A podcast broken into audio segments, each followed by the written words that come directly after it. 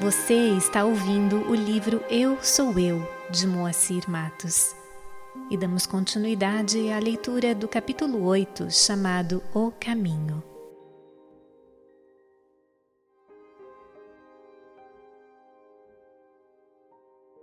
O peregrino deve atravessar e ultrapassar os extensos desertos dos desejos mundanos, superar os crescimentos excessivos, densos e sujos de raiva e ódio, e transpor os despenhadeiros do ego e da malícia, de modo que possa relaxar nos pastos verdes e exuberantes da harmonia e do amor.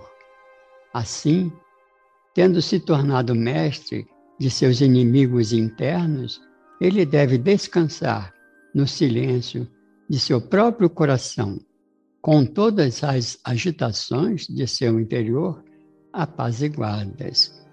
Quando o buscador está dessa maneira, fixo na serenidade tranquila de sua consciência profunda, a chama do despertar acende-se nele. Nesse momento, o buscador compreende que é uno com o universo, que ele é o indivisível Deus, Brahman. Suponham que vocês escrevam uma carta para alguém. Seja qual for seu conteúdo, se a carta for simplesmente colocada em um envelope e postada, quem ela alcançará? Ela não será dada a ninguém e nem retornará a quem a escreveu. Por outro lado, se no envelope forem escritos os endereços do remetente e do destinatário, então não apenas ela alcançará o seu destino, mas podemos, inclusive, prever quando acontecerá.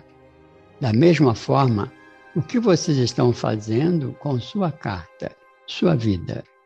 Vocês estão ignorando essa importante questão e não têm tempo para pensar sobre ela. Vocês primeiro devem saber seu endereço completo. Quem são vocês? Vocês são o Atman, o Ser Supremo. De onde vieram?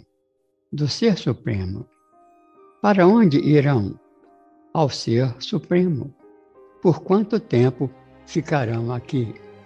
Até se fundirem ao Atman. Conscientes dessa verdade, engajem-se em ações que os ajudem a desfrutar da bem-aventurança do Ser Supremo, o Atman. O carro não se destina a ser guardado em uma garagem ele se destina às estradas, a levar você rapidamente e em segurança ao seu destino. Do mesmo modo, seu corpo deve servir a seu propósito, de conduzi-lo em sua viagem. Viagem para onde? Não para o cemitério, como vem acontecendo. Você tem coisas mais nobres a realizar do que meramente morrer. Você deve conhecer sua própria realidade antes de morrer e se fundir nessa bem-aventurança suprema. Use o corpo para descobrir sua própria divindade. Santifique cada momento de sua passagem pela Terra com atos devotados e pensamentos sagrados. Também aprendemos que não é necessária nossa retirada para a floresta, afastando-nos fisicamente do mundo para realizar Deus. Que a renúncia ao mundo é interna e que o homem deve tornar-se como a flor de lótus, que vive no pântano, mas sem se deixar contaminar pelo pântano. E assim viver no mundo sem ser escravo do mundo, sem dependência ao mundo e encontrar dentro de si mesmo a realização da verdadeira felicidade. Então, em nossa caminhada nesta missão por este planeta, o farol e a bússola que nos guiam à senda somos nós próprios, a própria consciência, o Atman, princípio divino que somos. Nesse sentido, citamos Buda. Somos nós mesmos que devemos percorrer o caminho. Conhecer o caminho e não o seguir é como ter a sopa no prato e não provar o seu sabor. Qualquer que seja o caminho que encontrares, se traz o bem e a felicidade a todos, segue-o como a lua no curso das estrelas. A fruta cai quando está madura. O caminho não pode ser forçado.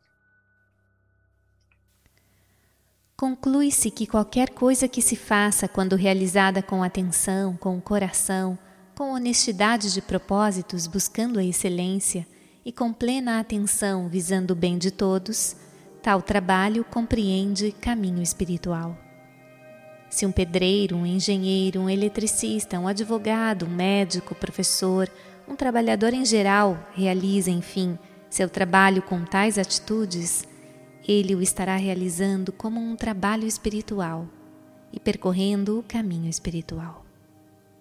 Quando um trabalhador desempenha seu papel no mundo, consciente de que outros usufruirão dos benefícios de seu labor e o faz com qualidade, estará certamente percorrendo a senda da realização íntima. Existe um conto que retrata o tema em questão. Um pedreiro trabalhava em uma determinada empresa e era muito querido de seu chefe. Certo dia, comunicou ao dito chefe que desejava se aposentar, pois já havia cumprido o tempo necessário. A notícia não agradou a seu superior, que lhe solicitou aguardar mais um pouco. O pedreiro, contudo, insistiu a respeito de seu desejo. O chefe pediu-lhe então que apenas fizesse mais uma obra, um projeto novo, uma casa, e depois sim se aposentasse.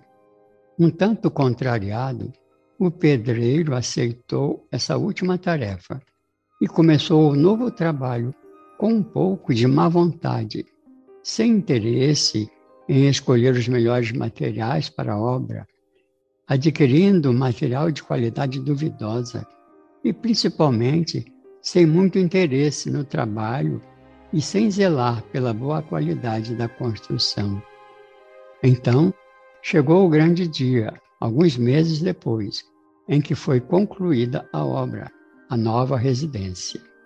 Seu chefe, de posse das chaves da moradia, virou-se para o pedreiro e lhe disse: Tome as chaves da casa, pois esta casa é sua, foi construída para você. É sua esta residência.